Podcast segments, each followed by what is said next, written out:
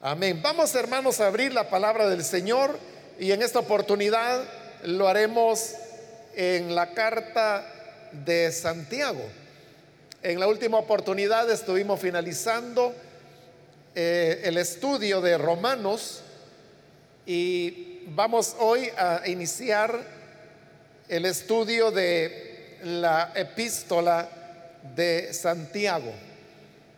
Así que vamos a leer la palabra de Dios que nos dice en Santiago capítulo 1 y versículo 1, Santiago, siervo de Dios y del Señor Jesucristo, a las doce tribus que están en la dispersión.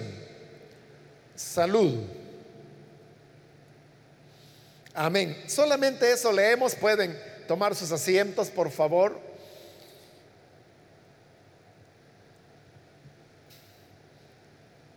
Cada vez, hermanos, que iniciamos el estudio de un libro de la Biblia, lo hacemos dando una introducción acerca de aspectos generales que nos pueden ayudar a entender mejor el contenido que la palabra del Señor tiene. Y para poder entender, hermanos, eh, el sentido de esta carta, que conocemos con el nombre de Santiago, quiero explicarle un poquito acerca de cómo eran las condiciones que se vivían dentro de la iglesia cristiana en sus primeros años, sus primeras décadas, lo cual está narrado en el libro de los Hechos de los Apóstoles, pero también está reflejado a través de las cartas que también forman parte del Nuevo Testamento. Entonces, normalmente nosotros tenemos la idea de que la iglesia que nació y que aparece ahí en el libro de los Hechos era una iglesia eh, unida, donde todos eran de un mismo sentir, donde todos pensaban igual, donde todos se amaban donde todos creían lo mismo. Pero esta idea realmente es equivocada. No es así. Lo que ocurre es que el libro de los hechos, de una manera bastante hábil, logra presentar efectivamente las dificultades que habían dentro de la iglesia inicial, pero lo hace tratando de, de matizar esas situaciones de una forma que podríamos decir era yéndose por la tangente, como se dice comúnmente. Es decir, tratando de, o sea, no mentir, porque no ese es el objeto del libro de los hechos, presentar mentiras, pero sí presentar parte de las cosas que estaban ocurriendo, aunque no la totalidad. Le pongo un ejemplo. Usted sabe, por ejemplo, que Pablo y Bernabé, ellos tuvieron una discusión, porque Bernabé fue el mentor de Pablo, quien lo conecta con la iglesia en Jerusalén y luego lo habrá de llevar a la iglesia de Antioquía, que es donde Pablo tendrá ya su crecimiento ministerial y donde va a salir a predicar el Evangelio. Es más, el primer viaje misionero, como comúnmente se le llama, y que aparece en el libro de los Hechos, lo hicieron juntos, Pablo y Bernabé. Pero cuando iban a iniciar el segundo viaje misionero, si usted ha leído el libro de los Hechos, sabrá que hubo una discusión entre Pablo y Bernabé. Y por causa de esta discusión, ellos tuvieron que separarse, ya no, ya no pudieron trabajar juntos. De tal manera que Bernabé siguió su propio camino y Pablo también su propia misión, su propio trabajo en áreas diferentes a las que Bernabé trabajaba. Nunca más ellos volvieron a trabajar unidos. Ahora, si yo le pregunto cuál fue el motivo, cuál fue la razón por la cual ellos se separaron, usted me podrá dar la respuesta en base a lo que el libro de los Hechos dice. Pero lo que ocurre es que lo que le estaba diciendo hace un momento, que el libro de los hechos solamente presenta los aspectos más visibles de, una discusión, pero no el fondo de ellos. Entonces, lo que se dice comúnmente, o lo que dice el libro de los hechos, es que ellos se separaron y no se pusieron de acuerdo porque Pablo no quería que Marcos fuera con ellos, en tanto que Bernabé sí quería que fuera. Y entonces en eso no se pudieron poner de acuerdo, que Pablo decía, no va con nosotros. Y Bernabé decía, pues sí tiene que ir, hay que darle una nueva oportunidad. Y en eso no se pusieron de acuerdo. Eso es lo que dice el libro de los Hechos. Y eso indudablemente ocurrió. Pero lo que ocurre es que ese no fue el único elemento que provocó la separación de ellos. Ese fue un aspecto que es el único que señala el libro de los hechos. Pero hubo otros aspectos que son los que ahora voy a tratar de explicarle. Lo que ocurre es que cuando el Señor Jesús asciende a los cielos y se va, los creyentes quedaron en la tierra y ellos no tenían una comprensión de qué era lo que había pasado, eh, qué significaba, por ejemplo, cosas tan básicas como la muerte de Cristo. Si usted lee las primeras predicaciones de Pedro, que aparecen en Hechos 2, Hechos 4, léalas y se va a dar cuenta que cuando Pedro hace referencia a la muerte del Hijo de Dios, lo presenta como un gran crimen que ellos han cometido. Pero note esto, nunca él menciona que por esa muerte de Cristo haya sobre esa base el perdón de pecados y la esperanza de la vida eterna. Es decir, que en ese momento, que cuando estamos hablando de días, días después que el Señor ha ascendido, ellos no entendían el significado de la muerte de Jesús. Para ellos era eso, una injusticia que habían cometido. Y es lo que Pedro señala en sus primeros sermones. Y habrá de pasar en eso años. Porque la conversión de Pablo ocurre ya en el capítulo 9 del libro de los Hechos. Y esto implica que han pasado ya varios años después de la ascensión del Señor a los cielos. Bueno, ahí es la conversión de Pablo, pero Pablo todavía tendrá que crecer. Y es cuando él ya crece como creyente y como ministro del Evangelio, que él va a comenzar a comprender que es cierto que la muerte de Jesús en la cruz fue una injusticia, pero que sobre esa muerte ahora había una esperanza. Y es Pablo el que comienza a hacer las elaboraciones teológicas, o lo que nosotros diríamos hoy, es él el que comienza a crear la doctrina de lo que significa la muerte de Cristo. Y es él el que va a decir que en la muerte de Cristo lo que tenemos es una muerte sustitutoria que fue injusto, fue una injusticia, claro. Pero al morir, el Señor tomó nuestro lugar. Y al derramar su sangre, por esa sangre nosotros ahora tenemos el perdón de pecados, pero eso va a ser años después. Ahora, ahí le estoy poniendo el ejemplo de lo que significaba la muerte de Cristo, que diríamos es como la doctrina básica del cristianismo. Pero no solo estaba esa doctrina. Habían otras doctrinas que la iglesia, que no era una iglesia única, comienza siendo una iglesia única en Jerusalén. Pero luego el Evangelio, precisamente por causa de la persecución, va a comenzar a extenderse primero a Samaria, como se nos narra en el libro de los Hechos en el capítulo 8, que es Felipe el que llega a predicar el Evangelio.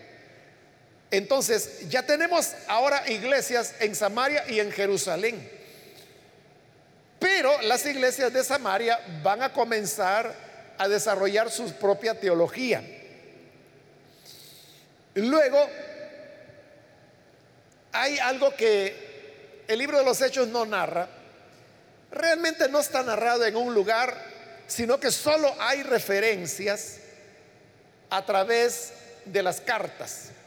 Y es esto, hermanos. Recuerde que Jesús fue el primogénito de María, ¿no? María estaba casada con José, pero ella había concebido del Espíritu Santo antes que se casaran. Entonces Jesús nace y luego, como está casado José con María, ellos tienen más hijos e hijas. Sabemos que después de Jesús, María tuvo cuatro hijos más, porque es lo que dice los evangelios, Pero también tuvo niñas. Y ahí sí, los evangelios no dicen cuántas niñas fueron. Habla de hermanas de Jesús en plural, lo cual significa que por lo menos fueron dos, ¿verdad? Entonces Jesús tuvo medio hermanos. Uno de los medio hermanos de Jesús era Jacobo. Entonces, sabemos también por los evangelios que los hermanos de Jesús no creyeron en él en lo que duró su ministerio. Luego el Señor es muerto, es sepultado, al tercer día resucita y ya resucitado, dice Pablo en Primera de Corintios 15, que en una ocasión el Señor Jesús se le apareció a Jacobo y ahí se está refiriendo a su medio hermano. Entonces vea, Jesús resucitado se le aparece a su medio hermano Jacobo. Y aunque no lo dice Pablo, allí en 1 de Corintios 15, que es donde él relata esa aparición, se deduce que por esa aparición de su medio hermano resucitado es que Jacobo cree. Entonces Jacobo comienza a reunirse con los primeros cristianos y ahí entramos ya al libro de los Hechos, que viene el día de Pentecostés entre los 120, dice el libro de los Hechos que estaba María, la madre de Jesús. Y eso nos llevaría a pensar que también estaba Jacobo, quien había visto a su medio hermano resucitado. De manera que ellos participan de Pentecostés. Y lo que sucede es que Jacobo tiene un despegue espiritual increíble. De tal manera que han quedado los once apóstoles, porque Judas se suicidó. Entonces eligen a Matías, eso está en Hechos capítulo 1, y vuelven a ser doce. Estos doce se convierten en la dirección de la iglesia. Pero luego viene la persecución. Y Saulo de Tarso, porque en ese momento no está convertido, es parte de los que están provocando la persecución. Entonces, el libro de los Hechos lo dice claro, los hermanos huyen, tienen que escapar por causa de la persecución. Pero dice que en Jerusalén se mantienen los doce, es decir, los doce apóstoles. Uno intuiría que se quedó María en Jerusalén y se quedó también Jacobo, el medio hermano de Jesús. Mientras tanto, los creyentes fueron como Felipe, que fue a Samaria, otros fueron a Chipre, otros fueron a Antioquía, y es precisamente porque predican en Antioquía y que los gentiles creen que ahí nace esta iglesia, y cuando ya ha nacido Bernabé, que era de la iglesia de Jerusalén, va a Antioquía y cuando ve que en Antioquía ya los creyentes no solo son judíos, sino que ahora hay gentiles. Eso le llama la atención y dice, esto está bueno. Esto lo tiene que ver Pablo, que ya había, ya, se, ya había nacido de nuevo. Entonces lo va a traer y lo invita. Entonces Pablo llega a Antioquía y Pablo se convierte en uno de los ministros que enseñan en Antioquía. Entonces, ellos comienzan a crecer. Mientras tanto, allá en Jerusalén, eso no lo narra el libro de los Hechos, no sabemos cómo ocurrió, pero lo que pasó es que Jacobo, aunque no era de los doce, él va tomando poco a poco la dirección de la iglesia en Jerusalén, hasta que se llega a convertir en el líder principal sin ser de los doce. Mientras tanto, allá en Antioquía, Pablo seguía con Bernabé y es ahí donde el Espíritu de Dios les habla en Hechos 13 y dice el Espíritu, aparten a Bernabé y a Saulo para la obra a la cual los he llamado. Ahí va a comenzar el primer viaje misionero. Ellos van, predican el Evangelio y cuando vienen de regreso le cuentan a la iglesia de Antioquía cómo ellos han logrado abrir iglesias en Chipre, en Derbe, en Listra, en Iconio, que son las iglesias que han fundado hasta ese momento y les están contando eso que ha ocurrido. Se quedan ellos un tiempo en Antioquía y cuando están en Antioquía, vea, aquí empiezan las diferencias doctrinales. Vienen hermanos de la iglesia de Jerusalén y vienen a Antioquía y ellos vienen enseñando esto si no se circuncidan, no podrán ser salvos. Si no guardan la ley, aunque crean en Jesús, se van a perder de todas maneras. Entonces, cuando Pablo y Bernabé escuchan esto, ellos no están de acuerdo. Y dicen, no, ¿cómo es eso de que los gentiles tienen que guardar la ley o que los gentiles tienen que circuncidarse. Si eso nunca ha funcionado y nunca va a funcionar. entraron en una discusión, fíjese, por eso yo le decía, las cosas no eran tan pacíficas ni tan unidas en la primera iglesia como uno lo imagina. Están discutiendo y mire, no se ponen de acuerdo, se caldean las cosas, entonces llegan un acuerdo y dicen, bueno, miren, Aquí no nos vamos a poner de acuerdo. hagamos esto. Vamos a Jerusalén, vamos a hablar con los apóstoles y que ellos aclaren este asunto. ¿Está bien? Se ponen de acuerdo, entonces van a Jerusalén. Ahí estamos en Hechos capítulo 15. Entonces, cuando llegan a Jerusalén, la discusión es, los gentiles que han creído tienen que guardar la ley, sí o no. Entonces, habían hermanos de ahí, de, la iglesia de Jerusalén, que decían, sí, tienen que guardarla. Porque ellos, ha ocurrido algo, hermanos, que yo me lo salté, pero es esto. La iglesia de Jerusalén continuaba viendo la fe en Cristo solo como una expresión del judaísmo. Pero la iglesia de Antioquía había entendido que creer en Jesús era desprenderse del judaísmo.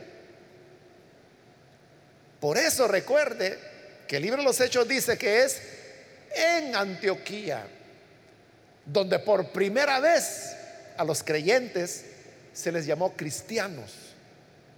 ¿Y por qué fue en Antioquía que les comenzaron a llamar cristianos? Porque la gente se dio cuenta que las prácticas las enseñanzas de ellos eran diferentes a las del judaísmo. En tanto que en Jerusalén seguían siendo expresiones dentro del judaísmo. Entonces, hoy vienen esas dos posiciones teológicas diferentes y se juntan en Jerusalén para discutir. Entonces, unos decían, tienen que guardar la ley. Porque tienen que hacerse judíos para poder ser salvos. Y Pablo y Bernabé decían, no, ¿cómo van a creer? Si nosotros hemos predicado el Evangelio a los gentiles y ellos han creído, ellos recibieron el Espíritu Santo igual que nosotros. En la reunión también estaba Pedro. Y recuerde que Pedro es el que Dios había utilizado para anunciar el Evangelio por primera vez a los gentiles. Entonces Pedro también dijo, hermanos, es cierto, cuando yo fui a Jope a predicar, eran gentiles. Y yo estaba predicando cuando el Espíritu Santo vino sobre ellos y comenzaron a hablar en otras lenguas y a profetizar. Y el Espíritu vino sobre ellos igual que nosotros.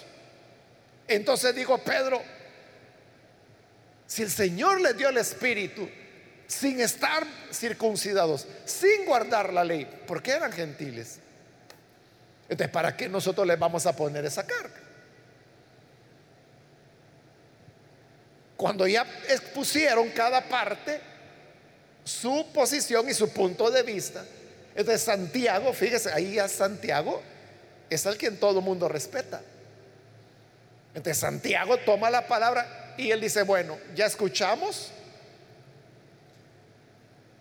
Hagamos esto, dice Santiago. Seamos honestos. Nosotros que somos judíos, seamos sinceros, de verdad, de verdad. Nosotros guardamos la ley. No, no la guardamos ni nosotros ni nuestros padres. Entonces, ¿para qué le vamos a poner a los gentiles una carga que ni nosotros hemos podido llevar? Entonces viene, y aquí está la habilidad de Santiago. Él propone una posición intermedia. Y es que dice, está bien, que los gentiles no se circunciden, que no guarden la ley, pero les vamos a poner estas condiciones. que no coman sacrificado a los ídolos, que no coman ahogado o con sangre y que se guarden de la fornicación. Y a todos les pareció bien y lo aprobaron. Pero lo que ocurre es que esta propuesta que Santiago hizo no fue que la inventara en el momento. Él la tomó de Levítico capítulo 17 y parte del 18. Lo que él está proponiendo es lo que a los gentiles se les pedía para convertirse en prosélitos. Y por eso le digo, fue una posición conciliadora, porque era, está bien, que no se circunciden y que no guarden la ley pero van a estar en la categoría de prosélitos. En ese momento Pablo le parece que está bien porque es la manera de salir del problema. Entonces, hacen la carta. La carta era para Antioquía. Pero Pablo en ese momento estaba tan satisfecho con el acuerdo que le saca copias a esa carta y las va entregando por todas las iglesias donde él había predicado el Evangelio. Y dice, vaya, no vayan a andar creyendo lo que dicen esos de Jerusalén de que tienen que guardar la ley, porque mire, aquí está la carta aprobada por los apóstoles y por Santiago, donde dice que no tienen que guardar la ley ni circuncidarse, solamente estos puntos. Pero no, ahí hay una ruptura.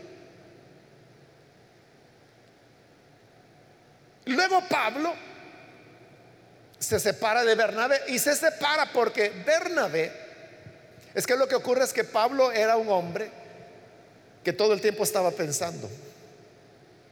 Y todo el tiempo estaba aprendiendo. Entonces Pablo pronto se da cuenta que lo que decía esa carta estaba colocando a los gentiles como creyentes de segunda categoría. Entonces Pablo no está de acuerdo con eso. Y aquí viene el problema mayor. Y es que por esos días Pedro había llegado de visita a Antioquía. Estando de visita en Antioquía, como eran gentiles, entonces Pablo comía con los hermanos gentiles, tomaba la cena del Señor con ellos, pero de repente llegaron hermanos de Jerusalén de visita. Entonces, como estos creían que había que guardar la ley, que había que circuncidarse. Entonces Pablo, perdón, Pedro, Pedro se apartó de los hermanos gentiles en Antioquía. Y ya no quiso comer con ellos. Y ya no quiso tomar la santa cena con ellos, sino que solo con los otros judíos que habían venido de Jerusalén. Entonces cuando Pablo vio eso, ahí lo narra en Gálatas capítulo 2. Dice Pablo, cuando vi eso, le dije a Pedro públicamente, es decir, que delante de todos, le dijo, si tú, siendo judío, aquí vives como que si fueras gentil, ¿por qué cuando estos menganos vienen, te apartas de los gentiles y tratas de ser judío cuando has estado viviendo como un gentil acá? Es decir, lo descubre.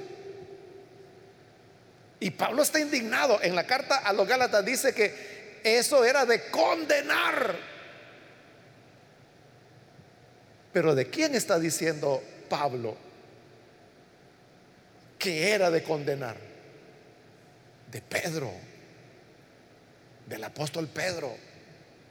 Entonces, mire las diferencias. Entonces, cuando la gente dice, no, es que la iglesia era una, todos se amaban. ¿Mm? Oiga lo que Pablo dice, Gálatas capítulo 2, léalo usted si quiere llegar a su casa. Le está diciendo a Pedro que era digno de condenar. Y Bernabé se pliega a Pedro. Entonces, Pablo no está de acuerdo con eso. Entonces, es que lo que ocurre es que Pedro no es que tomara la posición de Jerusalén. Pedro lo que está tratando de hacer es conciliar, es decir, él no tenía mala intención no es que fuera hipócrita, él lo que estaba tratando era de conciliar las dos posiciones. y en ese tratar de conciliar las dos posiciones, Pedro lo que logra es formar una tercera posición. Y esta tercera posición era, no tiene que ser la gracia pura gracia, como Pablo enseña, pero tampoco el apego a la ley como enseña Santiago en Jerusalén sino que tiene que ser algo balanceado. Entonces, surge la tercera posición. Y a Bernabé le parece, pero a Pablo no. Y aunque la Biblia no lo registra, pero uno se puede imaginar las pláticas de Pablo y Bernabé. Mira, Bernabé, ¿cómo va a ser eso? Si tú has visto, hemos predicado el Evangelio, hemos visto a los gentiles creer, hemos visto cómo el Señor los bautiza y ahí no hubo ni leyes, ni hubo circuncisión, ni hubo nada. No, decía Bernabé, pero es que hay que tratar de no irse a los extremos, sino que tratar de conciliar las cosas. Pero para Pablo eso era no negociable. Por eso es que Pablo era radical cuando decía, el que se quiere justificar por las obras de la ley, de la gracia ha caído. Duro era Pablo y radical. Si alguno, aunque sea un ángel, decía, les trae un evangelio diferente al que yo les he predicado, que era el de la gracia, el tal sea anatema, es decir, que sea maldito. ¿Y de quién está diciendo Pablo de que eran malditos? De Pedro, pero sobre todo de los de Jerusalén los que se van a llamar judaizantes. Los judaizantes no tenían nada que ver con los fariseos, ni con los escribas, ni con los doctores de la ley, como alguna gente interpreta. No, ahí ellos, esta gente, los fariseos, todos están fuera del escenario, porque estos son problemas dentro de la iglesia, no con el judaísmo. Los judaizantes eran creyentes de la iglesia de Jerusalén que seguían pensando que los cristianos tenían que guardar la ley. Entonces, esa es la razón más profunda por la cual Pablo se separa de Bernabé. Es cierto que añadido a eso estaba el tema de Marcos, que Pablo no lo quería llevar y Bernabé sí, pero realmente no parecería eso, hermanos, una cosita de niño, ¿verdad? Estarse peleando. Es que yo no quiero que vaya Marcos. Pues yo sí, pues no, pues sí, pues no, pues sí. Como que fueran niños, ¿verdad? Tenía que haber una razón más profunda. Y era esta que le estoy diciendo. Que ya teológicamente Pablo y Bernabé ya no pensaban igual. Entonces ahí es cuando Pablo se va de nuevo de Antioquía y oiga, nunca más Pablo vuelve a Antioquía. Porque ahora Antioquía tiene otra posición teológica. Fíjese, ya van dos ahí. Una la de Jerusalén, dos la de Antioquía y ahora la tres es la de Pablo. Entonces lo que Pablo hace es que se va lo más lejos que él puede, que es hasta Éfeso. Y en Éfeso es donde Pablo pone su base. Él está trabajando ahora independiente. Por eso es que a esa etapa del ministerio de Pablo se le llama el ministerio independiente, porque él ya no depende. Bueno, de Jerusalén nunca dependió, más que por cuestiones de respeto. Pero de Antioquía ya no depende. Él ahora está trabajando solo. Y en Éfeso es donde Pablo desarrolla su teología, escribe la mayor parte de sus cartas y es esa la doctrina la que nosotros tenemos hasta el día de hoy, la posición de Pablo. Entonces Pablo sigue su ministerio hasta que, pero Pablo tiene una cosita en su corazón. Y es de que él quiere predicarles el Evangelio de gracia a sus hermanos los judíos en Jerusalén. Y Pablo lo dice en sus cartas. Él dice, tengo una carga por mis hermanos, los judíos. Y dice Pablo, yo quisiera condenarme yo con tal de que ellos se salven. O sea, si uno hermano pudiera cambiar la salvación, ¿verdad? Que, que, uno diga, vaya, mi salvación te la voy a dar a ti, si fuera intercambiable, ¿verdad? que no es así. Pero si así fuera, Pablo hubiera preferido condenarse y su salvación regalársela a los hebreos. Pero como no se puede, ¿verdad? Porque no es del que quiere, es de quien Dios tiene misericordia. Entonces Pablo siempre tuvo, quiero ir a Jerusalén, quiero predicarles el Evangelio de gracia, que no era el que predicaba la iglesia de Jerusalén ni Santiago. Ellos predicaban que había que guardar la ley. Entonces Pablo sabe de que si va a Jerusalén le va a ir mal, porque es lo que el Espíritu le está diciendo en todas las ciudades. ¿Se acuerda de la profecía del el profeta de Agabo? Cuando toma el cinturón de Pablo y con él se amarra y él dice por el Espíritu Santo, así atarán al hombre quien es dueño de este cinto y es Pablo. De donde quiera que Pablo va, el Espíritu le dice, en Jerusalén te esperan cárceles, te esperan tribulaciones. Pero Pablo seguía y seguía y seguía. Hasta que llega a Jerusalén. Entonces cuando llega a Jerusalén, Santiago sabe que vienen problemas. Porque Pablo tiene otro enfoque teológico. Desde que llega Pablo, Santiago le cae encima. Y de una vez le dice el primer día, mira Pablo, bienvenido a Jerusalén, pero te quiero decir algo. Aquí en Jerusalén muchos han creído en el Evangelio. Y todos ellos son celosos de la ley. Ahí se lo está diciendo claro. No vayas a venir aquí con tus cosas esas de que el que se quiera justificar por la ley está caído.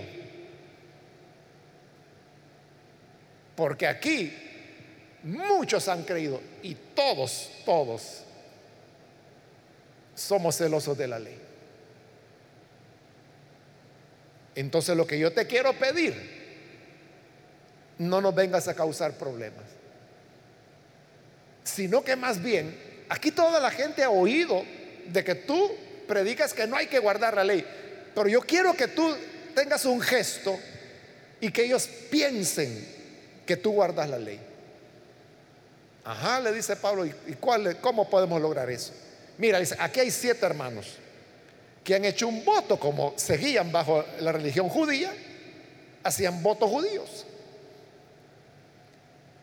Y ya es el tiempo de purificarse de ellos. ¿Por qué no entras con ellos al templo? Te purifica con ellos, pagas los gastos, porque había que pagar unas ofrendas. Y entonces toda la gente se va a dar cuenta que tú andas de acuerdo a la ley. Y eso te va a abrir las puertas. Y Pablo acepta. Acepta. Entonces él dice, bueno, si este es el precio. Lo voy a hacer. Como él es judío, él puede entrar al templo. Y entra con los otros hermanos. Se purifica con rito judío, fíjese, cuando él sabía y, y ha enseñado y está escrito en sus cartas que no es la sangre de toros ni de corderos la que quita el pecado, sino que lo que purifica al ser humano es la sangre del Hijo de Dios. Entonces, si es la sangre del Hijo de Dios, ¿por qué se va a someter a ritos de purificación judíos? Es para seguir la recomendación de Santiago, que Santiago, así toda la gente va a entender que tú andas ordenadamente guardando la ley.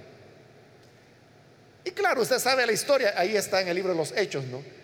que el último día de la purificación lo toman preso y casi lo quieren matar. Entonces Pablo, bueno, sí tiene una oportunidad de predicar en Jerusalén, pero rechazan su mensaje precisamente porque Pablo dice que el Evangelio es para los gentiles también, y ahí no lo quieren oír más. Entonces ahí tenemos, hermanos, posiciones teológicas encontradas y que creaban conflicto. Como le digo, el libro de los Hechos trata de... Pablo no disimula nada, ¿verdad? Porque él dice, aunque sea otro ángel, como diciendo, aunque sea Jacobo el hermano de Jesús, aunque sea él, pero si les predica que hay que guardar la ley, que sea maldito, que sea anatema. O sea, Pablo no anda escondiendo las cosas. Hecho sí, trata de suavizar, trata de disimular. Pero la realidad es que habían grandes choques dentro de la iglesia. Finalmente Pablo es llevado a Roma. Eh, él es muerto alrededor del año 56. Entonces se queda en Jerusalén Santiago y él continúa dirigiendo la iglesia de Jerusalén. Lo que ocurre, hermanos, que Jacobo es el nombre en hebreo, pero en la versión griega era Santiago. Entonces, el medio hermano de Jesús, que en los evangelios se le llama Jacobo, es el que encontramos aquí en esta carta con el nombre de Santiago. es de él que estamos hablando. Santiago, él va a ser asesinado en el año 62, es decir, unos seis años después de la muerte de Pablo. Y entonces el nombre de Santiago quedó como un gran hombre de Dios. A él le llamaban eh, rodillas de camello, le decían. Eso está no en la Biblia, pero en literatura de la época los documentos se llaman las pseudoclementinas, se llaman. Así se llama el documento, las pseudoclementinas. Entonces ahí hay narraciones de los primeros años de la iglesia. En estas pseudoclementinas se relata las discusiones que había entre Pablo y Santiago y que eran durísimas, como he tratado de explicarle un poco. Solo que yo basándome pues en las luces que da la palabra y no en estos documentos. Pero las pseudo clementinas son las que narran que Santiago oraba tanto que sus rodillas se habían encallecido. Y por eso es que le decían rodillas de camello, porque las rodillas de camello tienen mucha protuberancia. Entonces Santiago es asesinado, como le digo, en el año 62 Pero usted sabe que en el año 70 es cuando se va a producir la destrucción de Jerusalén y la dispersión ya de, todo el pueblo judío. Entonces es destruido el templo, es destruida la ciudad. Por lo tanto, la iglesia que estaba en Jerusalén es, dispersada. Las iglesias que Pablo había, había fundado con la teología que él había enseñado, esas estaban allá en lo que hoy es Turquía. Porque esa es la región donde en la antigüedad estuvo Éfeso, eh, la Odisea, bueno, todas las iglesias, las siete iglesias que se mencionan en Apocalipsis, fueron fundadas por Pablo. Estos hermanos de Jerusalén tienen que huir con la destrucción. Y en su huida, ellos buscan la región de Turquía, llamada Asia en, esa época. La tradición dice que Juan, el apóstol Juan, era el único que todavía vivía, ya muy anciano, y que también se va a Asia. Esa es una tradición que no, aparece en la escritura. Bueno, lo que sí es real es de que los cristianos de Jerusalén huyen a la región donde Pablo había fundado sus iglesias. Pero el problema era que estos creían diferente. Estos que llegan de refugiados, los hermanos los reciben porque saben que son hermanos. Pero están en una posición de superioridad, porque ellos están en sus ciudades. Aquellos son los que vienen huyendo, aquellos son los que no tienen nada, aquellos son los que han desarticulado por la guerra, pero lo reciben. Así es como termina triunfando la posición de Pablo. Y por eso es que la doctrina que nosotros tenemos es la de Pablo. Por ejemplo, si yo le pregunto, ¿La salvación es por obras o es por la fe? ¿Qué me va a responder usted? Claro, es por la fe. Eso es lo que Pablo enseñaba. Pero la iglesia de Jerusalén enseñaba lo contrario. Enseñaba lo contrario. Aquí está en el capítulo 2 de Santiago,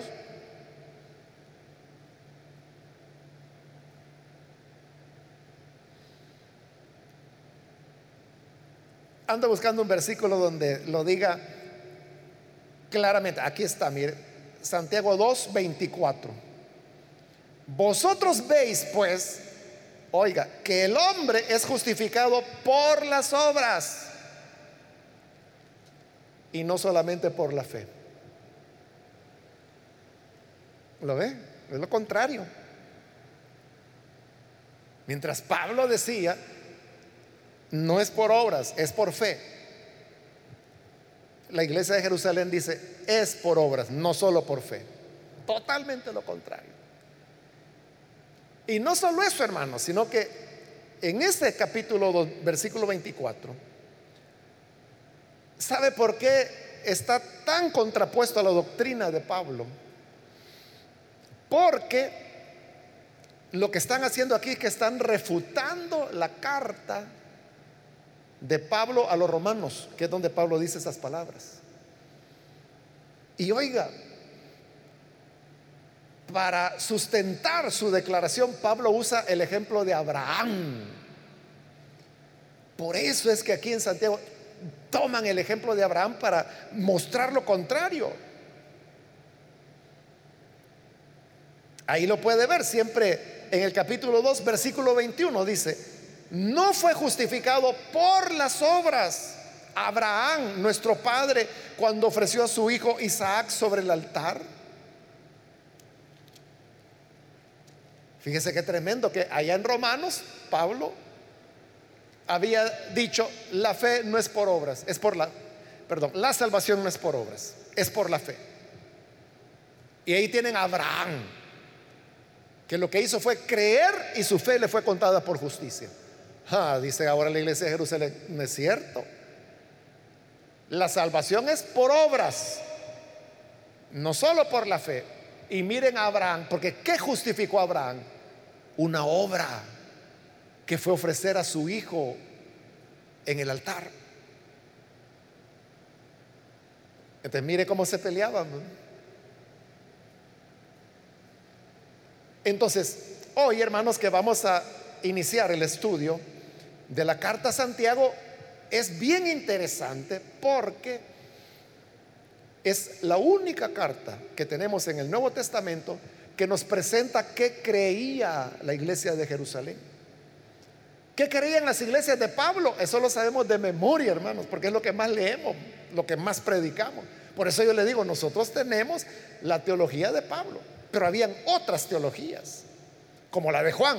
Y aquí en Santiago tenemos la de la iglesia de Jerusalén.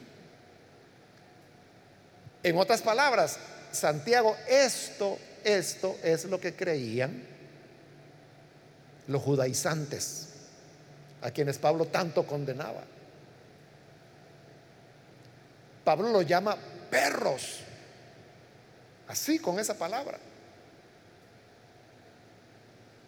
Porque les dice, esos que andan buscando mutilarlos, porque enseñaban la circuncisión. Ojalá se mutilaran ellos, dice. Malos obreros, perros, en Colosenses, así lo llama. Está hablando de esta gente. vea, eran enfrentamientos duros. Uno podría preguntarse, entonces, ¿quién tenía la razón? el hecho de que las cartas de Pablo, Romanos por ejemplo, esté en la Biblia y que Santiago esté en la Biblia también, nos demuestra que los dos, el Señor los reconocía como pueblo de Él. Porque si no, uno de los dos no estuviera, ¿verdad? Pero si están los dos. Y uno dice, no por obra, sino por fe. Y aquí dice, por obras, no solo por la fe. Es lo contrario. ¿Por qué están en la Biblia los dos? Porque los dos son escritura. Entonces significa que lo que creía, voy a ponerlo en términos modernos, la denominación de Pablo era tanto de Dios como lo que creía la otra denominación de Santiago. Hoy en día, hermanos, hay gente que dice, ¿Y por qué los evangélicos son tan separados? ¿Que no siguen al mismo Dios?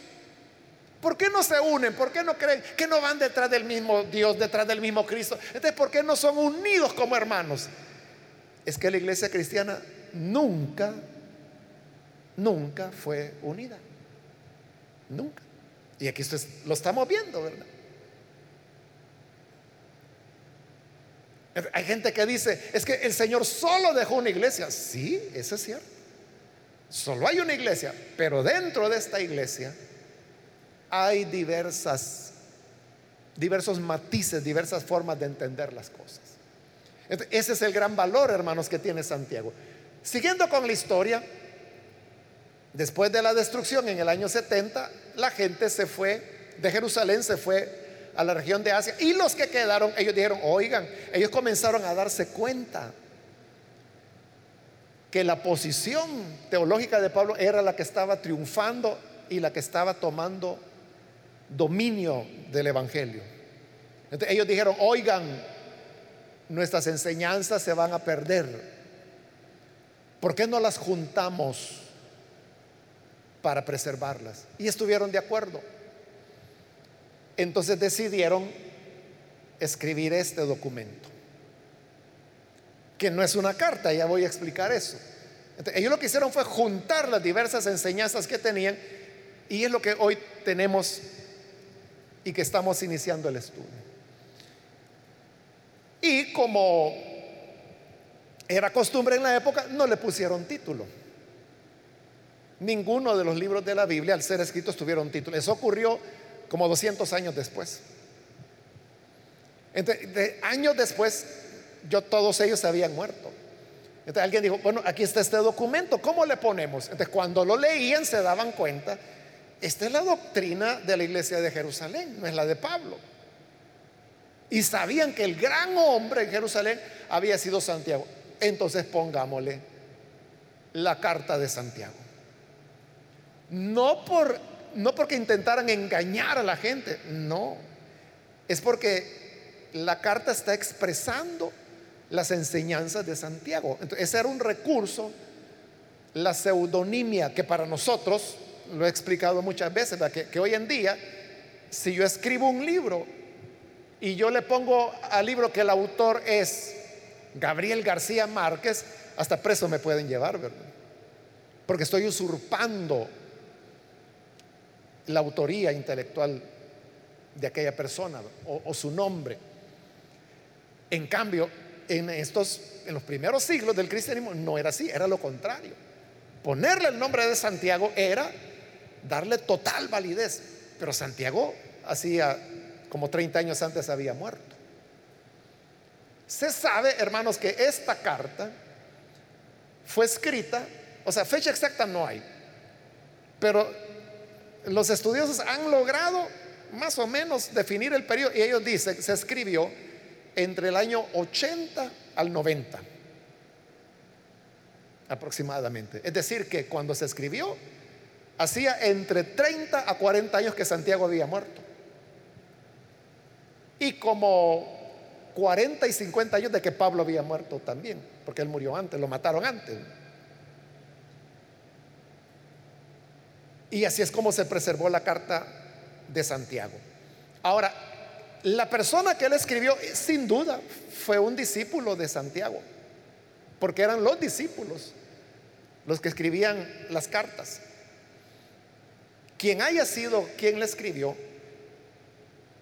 fue una persona que tenía muy buen manejo del griego, porque en la carta se utiliza un griego culto y correctamente utilizado. Es decir, es una redacción muy fluida. Y por eso es de que nunca ha habido dudas, hermano, de que el documento es un documento expresamente escrito. Es decir, no es que juntaron, tomaron de por aquí, de por allá y juntaron. No, como fue con otros libros de la Biblia.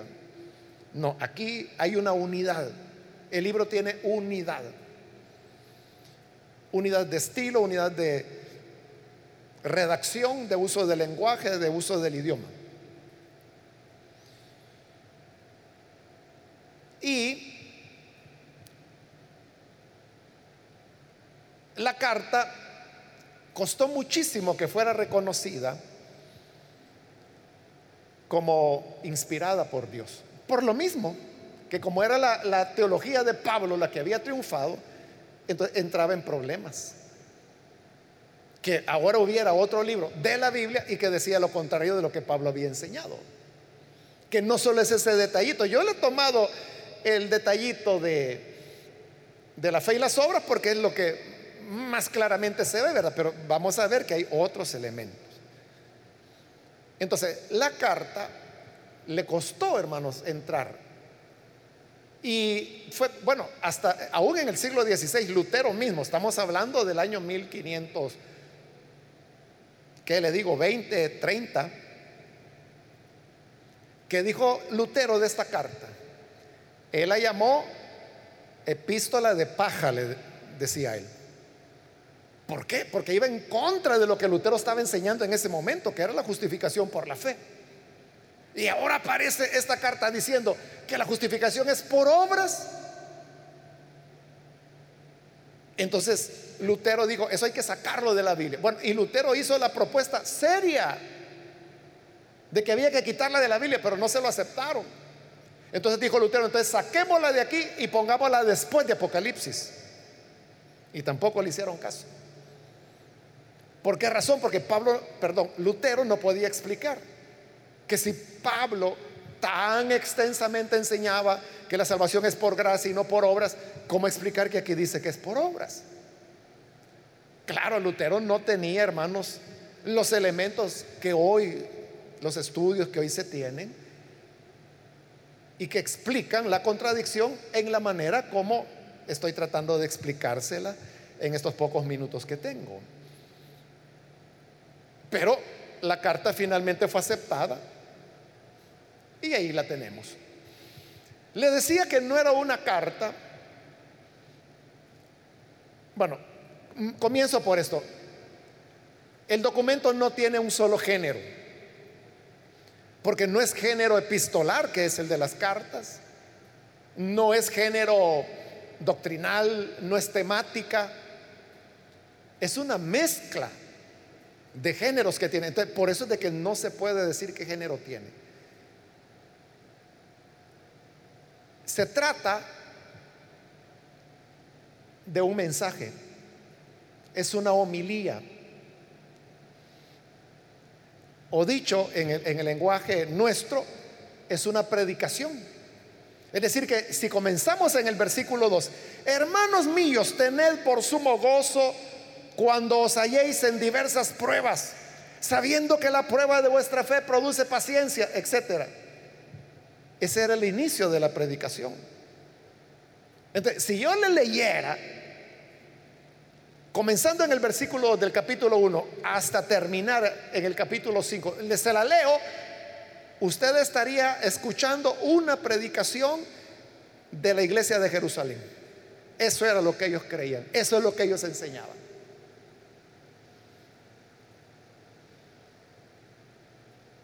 Por eso es de que tiene mezcla de todo. Porque cuando uno está hablando, cuando uno está enseñando, uno no está pensando, hermanos, hoy le voy a hacer con este estilo ahora voy a utilizar este estilazo. No, hermano, uno viene y comparte así del corazón, ¿verdad? Lo que uno tiene que enseñar. Igual hacían ellos. Por eso es que es una mezcla de todo, ¿no? Y por eso es que los temas van cambiando a cada momento. Santiago no tiene un solo tema, sino que cada rato está cambia, cambia, cambia, cambia, cambia, cambia. Como los predicadores que hablamos de esto, de lo otro, de lo otro, de lo otro. lo que hicieron fue solo ponerle la introducción, como que si fuera carta. Por eso es que el documento no tiene saludos personales. No tiene despedida tampoco, como tienen las cartas. Solo tiene ese versículo 1, que es el que hemos leído hoy, donde lo que tenemos es el saludo. Y usted puede ver, es pequeñísimo el saludo. Santiago, siervo de Dios y del Señor Jesucristo, a las doce tribus que están en la dispersión, salud. ahí está lo mínimo que toda carta tenía que llevar. Remitente, que Santiago. Destinatario, las doce tribus que están en la dispersión. Y un saludo. Salud. Una sola palabra. Compárela usted con las introducciones de las cartas de Pablo?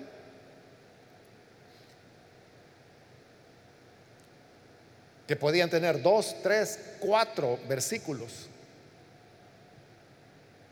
Y donde es que ellos lo que están haciendo es que están poniendo un saludo de acuerdo a cómo eran los saludos de las cartas seculares de la época. No las cristianas, porque las cristianas son los que usa Pablo Y Santiago, que aquí se está poniendo como autor de la carta, nunca más se vuelve a mencionar en toda la carta. Entonces, esta era una predicación que la, escribieron y dijeron, hagámoslo en forma de carta, porque era lo que estaba circulando en la iglesia en ese momento. Entonces pusieron el saludo, Santiago, siervo de Dios y del Señor Jesucristo, a las doce tribus que están en la dispersión salud. Y así es como la tenemos hasta el día de hoy. Hermanos, ¿qué enseñanza podemos nosotros obtener de esto que, que le he presentado? Yo creo que hay una enseñanza clara y que ya usted la pudo ver, la pudo entender. Y la enseñanza es que las iglesias, hermanos, no siempre vamos a pensar igual. Las iglesias vamos a tener diversos matices. El IM tiene su doctrina y tiene su liturgia, es decir, cómo hace sus cultos, cómo es su alabanza, cómo están los dones. Pero si usted va a otra iglesia evangélica, usted va a encontrar que tienen otro tipo de liturgia. Puede ser que tengan dones, puede ser que no. Y si hay dones, ¿cómo se ejercitan?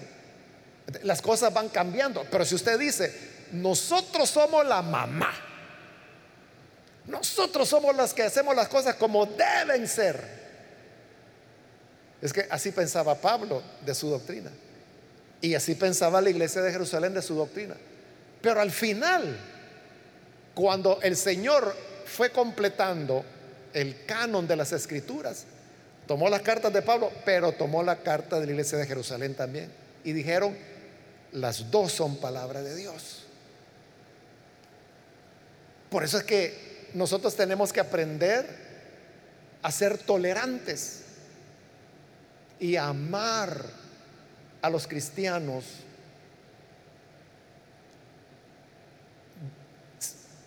en todo lugar que se encuentren. Claro, hay, un límite.